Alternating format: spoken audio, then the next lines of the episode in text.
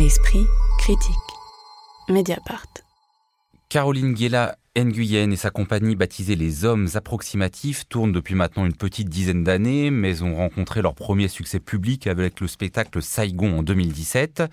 La metteuse en scène présente en ce moment au Théâtre de l'Ondéon, où elle est artiste associée Fraternité Conte Fantastique, créée au Festival d'Avignon, qui tournera ensuite dans plusieurs salles en France. Alors après l'annulation du festival 2020 pour cause de Covid, il s'agissait d'une des rares pièces présentées cet été au festival d'Avignon à apparaître marquée par l'épidémie, car même s'il n'y a pas lieu de plaquer une lecture euh, sans doute trop littérale, c'est quand même une mise en scène qui aborde frontalement la question du deuil et plus précisément du deuil collectif. En effet, dans la pièce, la moitié de l'humanité a subitement disparu après une grande éclipse, selon un pitch qui pourrait évoquer la série américaine The Leftovers. Mais dans Fraternité contre Fantastique, celles et ceux qui restent vivent un tel malheur que cela en vient à agir sur la planète elle-même, les battements de cœur ralentis des individus, en venant à freiner dangereusement la marche du monde et le mouvement des astres. Il s'agit donc de trouver des moyens de surmonter l'absence, d'abord en envoyant des messages aux proches disparus dans l'attente de leur retour, puis avec des traitements et des thérapies plus radicale lorsque ces attentes sont déçues. Est-ce que vous avez euh, aussi lu cette pièce, comme euh, moi j'ai pu le faire, comme un reflet de la période funèbre que nous avons collectivement vécue depuis un an et demi, même si elle a été pensée avant l'épidémie de Covid, elle arrive quand même chargée d'un moment où une partie de l'humanité, certes plus âgée et moins nombreuse dans euh, la réalité que dans la pièce, a subitement disparu, comme on atteste récemment la baisse inédite de l'espérance de vie depuis la Seconde Guerre mondiale. Caroline Châtelet alors non, pas du tout. Pour le coup, euh, c'est vrai que je n'ai pas lu euh, la pièce euh, à cet aune-là. moi, je l'ai plus lu aussi à l'aune du travail précédent de, Caroline Guélan-Guyenne, qui est donc un théâtre qui à la fois, enfin, et en ça c'est intéressant, réunis sur scène aussi bien des amateurs que des professionnels, revendique une forme de diversité au plateau, diversité de langue, de corps, d'âge, d'origine, et qui en même temps travaille sur un registre compassionnel extrêmement fort, ce qui est là pour moi aussi en quoi son, travail est problématique, c'est-à-dire qu'on est juste sur un travail formellement très, euh, très léché, très soigné, mais où tout est mis en œuvre pour euh, susciter euh, l'émotion et l'adhésion du spectateur. Jean-Pierre Thibaudat Tout ce que vient de dire Caroline est juste. Hein. cela dit, moi, contrairement à Caroline, j'ai pensé à la pandémie, bien sûr, un, peu, mais pas comme une illustration, mais comme vraiment comme une métaphore. Et ça, j'ai trouvé ça assez intéressant. Hein comme ça, parce que pudique d'une certaine façon, mise à distance comme ça.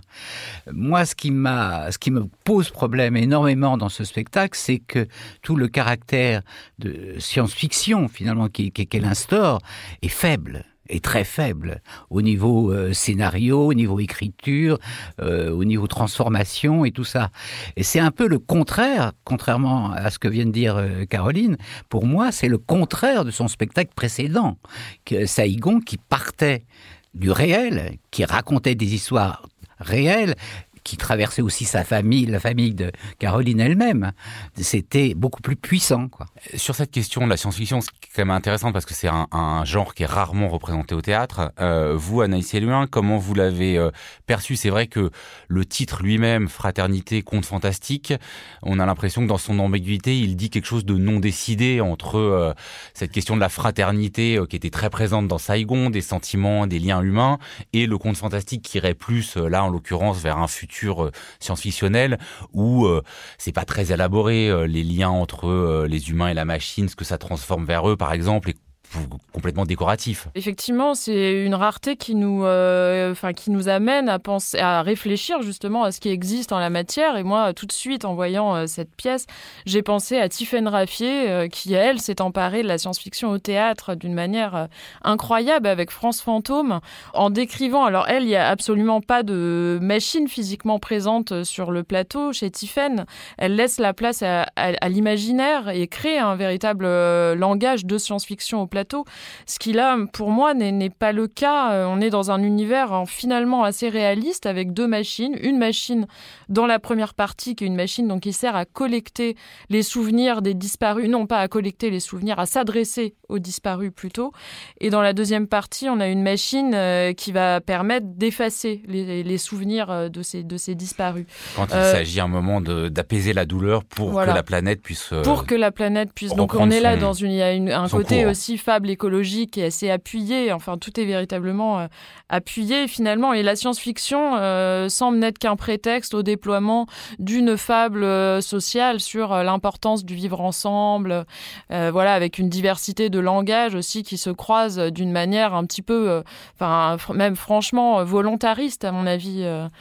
Mais alors, si le côté science-fiction est raté, Qu'est-ce qu'il en est du côté fraternité? Parce qu'en fait, c'est le début d'un cycle. Hein. Il y a déjà eu un film euh, euh, qu'elle a tourné euh, l'an passé avec à la Maison centrale d'Arles.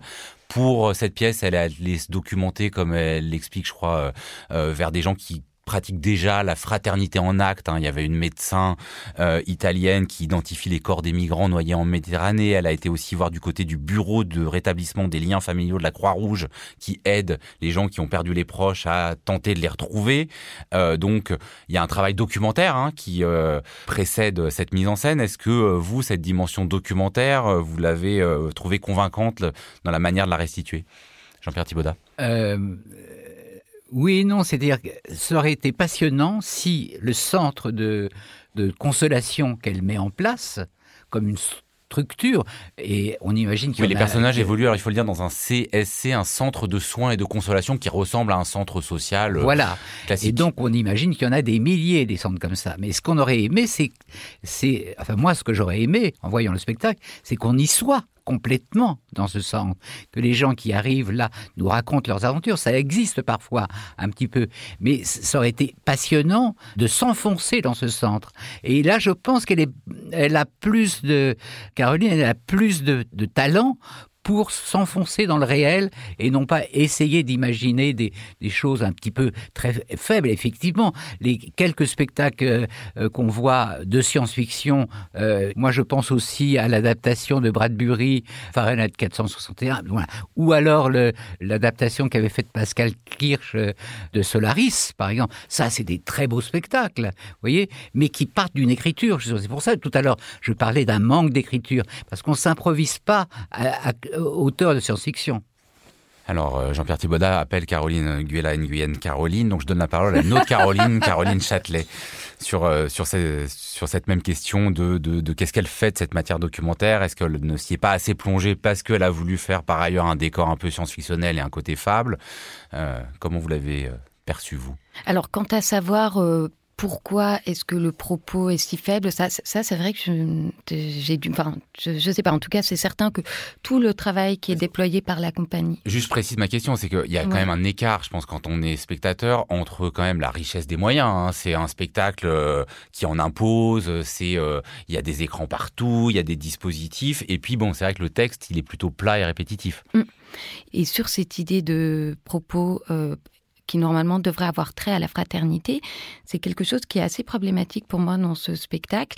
C'est-à-dire que, en regard de la diversité au plateau euh, des comédiens, des interprètes, euh, là, en fait, tous les personnages ont perdu qui leur père ou leur mère, qui leur femme ou leur mari, qui leur enfant. Donc on a comme ça une sorte de resserrement sur euh, la famille nucléaire. Euh, ce, modèle, eh bien, produit euh, il n'y a pas d'amis, pas d'amants, voilà, il n'y a absolument aucun, aucun schéma alternatif. Et là, pour moi, il y a un impensé réactionnaire terrible. Annie, c'est loin. Vous êtes d'accord avec ça? C'est vrai qu'on peut le voir. Je ne l'aurais pas formulé comme ça, je aurais même pas pensé, mais c'est une lecture que je trouve assez, assez intéressante. Et, c'est vrai que c'est assez étonnant de, de, constater que tous ces personnages, à aucun moment, euh, imaginent euh, reconstruire leur vie finalement sans les absents.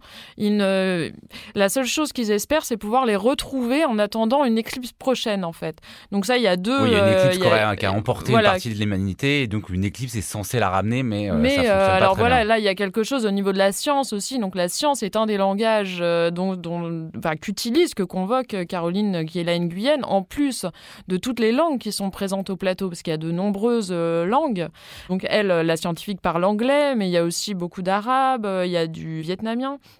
Donc voilà, donc dans ce croisement de langues, euh, il y a la science euh, et la science finalement prend la place de ce qui peut-être aurait pu être imaginé en termes de vie, on ne sait pas, mais en tout cas en termes de vie, euh, il, il n'y a rien. Et puis les, en fait, les disparus ne revenant pas, le vide est choisi plus que, plus que la vie. Ça débouche, même si vous l'avez déjà euh, abordé sur une dernière question, c'est que comme ça s'appelle conte fantastique, on est quand même amené à chercher une morale. Alors, eh, cette morale, elle est inaboutie, c'est-à-dire qu'il y a quand même cette idée assez belle euh, que les battements de cœur individuels auraient une action sur la planète, sur le mouvement des astres, et on peut imaginer que c'est rétroactif. Bon, ça tend aussi vers une philosophie un peu New Age. Euh, Est-ce que vous, quoi, vous y avez vu quoi, une morale inaboutie, une morale euh, qui, au contraire, célébrerait l'oubli un peu dans la deuxième partie, ou est-ce que c'est assez indécidable finalement quand on sort de la salle? Hum, alors moi, pour, moi, c'est une morale qui, derrière son œcuménisme de bonne loi, est euh, très, euh, euh, voilà, très rassembleur, comme ça, et dans un appel à l'ordre. C'est-à-dire dans, dans des schémas qui sont extrêmement normés et conservateurs, et qui invitent à se défaire aussi plutôt de, de la pensée, puisque à un moment du spectacle, les personnages doivent lâcher leurs souvenirs. Et là, on leur dit, euh, vous garderez juste les souvenirs dans votre cœur, mais vous devez vous défaire de ce que vous avez dans votre cerveau. Donc tout est complètement centré sur l'émotionnel. Et on évacue complètement la pensée. Jean-Pierre Oui, pour prolonger ce que vient de dire Caroline, c'est que il y a un personnage qui m'a effrayé, c'est l'américaine, celle qui ne parle qu'américain et qui reçoit ses ordres Donc, Non, membre de la NASA. Donc, euh, et moi, je pense que oui, on a l'impression que c'est la NASA qui dirige le monde, d'une certaine façon. C'est assez effrayant. Et justement, là, c'est la NASA qui dit effacez vos souvenirs. C'est nous qui allons fabriquer vos souvenirs maintenant. Ça, a un côté totalement effrayant. Mais ça aurait été formidable qu'elle aille au bout de ça. C'est-à-dire que tout d'un coup, ça devienne une sorte de dictature de la pensée euh, qui ordonne le monde suite à cette catastrophe. Il y a un autre personnage, euh, Habib, qui est le seul personnage, donc un euh, monsieur déjà assez âgé, arabe, qui n'a pas compris ce qui s'est passé, pense que sa femme est toujours bloquée euh, à l'étranger pour une histoire de visa. Donc c'est un personnage qui nous ramène vers le présent. Qu'est-ce que vous, vous en avez pensé de ce personnage-là, puisque là on parlait du personnage de la NASA? C'est un personnage assez, euh, assez problématique en fait. On ne sait jamais quel regard euh, porte Caroline Guélan-Guyenne sur euh, ces personnages. Effectivement, ce pauvre monsieur arabe ne comprend absolument rien à ce qui se passe en fait. Il a, il a Bon, perdu Il faut sa dire que sa femme. il fille euh, l'aide pas en sa ne fille lui ne pas, disant pas la vérité. fille- sa fille lui ment, les autres essaient de la rappeler à la raison. Euh, c'est un traitement, effectivement, on, se demande s'il n'y a pas une forme de surplomb de la part de, Caroline Guélan-Guyenne, et c'est pas le cas uniquement chez ce personnage-là. Ce qui ramène à un gros problème de la, de la pièce. Alors Caroline euh, dit vouloir euh, traiter le groupe, faire du groupe le personnage principal finalement de sa pièce, mais seulement sans s'intéresser profondément aux individus qui la nourrissent, qui nourrissent ce groupe. Je je vois pas comment c'est possible en fait. Le groupe n'existe à aucun moment et je, crois que c'est le c'est la vraie faiblesse. D'autant plus que euh, la pièce a été écrite de manière collective. Donc c'est c'est la, la fa- une des faiblesses, je pense, est là. Quelque chose à sauver avant qu'on conclue euh, sur Non, Fraternité contre euh, Fantastique? il faut sauver euh, la- la- l'auteur, metteur en scène, parce que elle a fait de- du travail formidable. Moi, je me souviens de- d'un spectacle qui s'appelle Je brûle, par exemple, qui était magnifique. Et Saigon, moi, j'ai trouvé c'était un superbe spectacle. Donc, euh, euh, tout le monde a le droit de se tromper- Il ne faut pas du tout lui jeter le propre sur elle. C'est pas surtout pas. Fraternité Conte Fantastique, ça joue encore jusqu'au 17 octobre aux ateliers Berthier, la seconde salle du théâtre de l'Odéon, puis cela part en tournée à Tarbes, Limoges, Grenoble, Bruxelles, Liège, Lyon, Rennes ou Reims. L'esprit critique. Mediapart.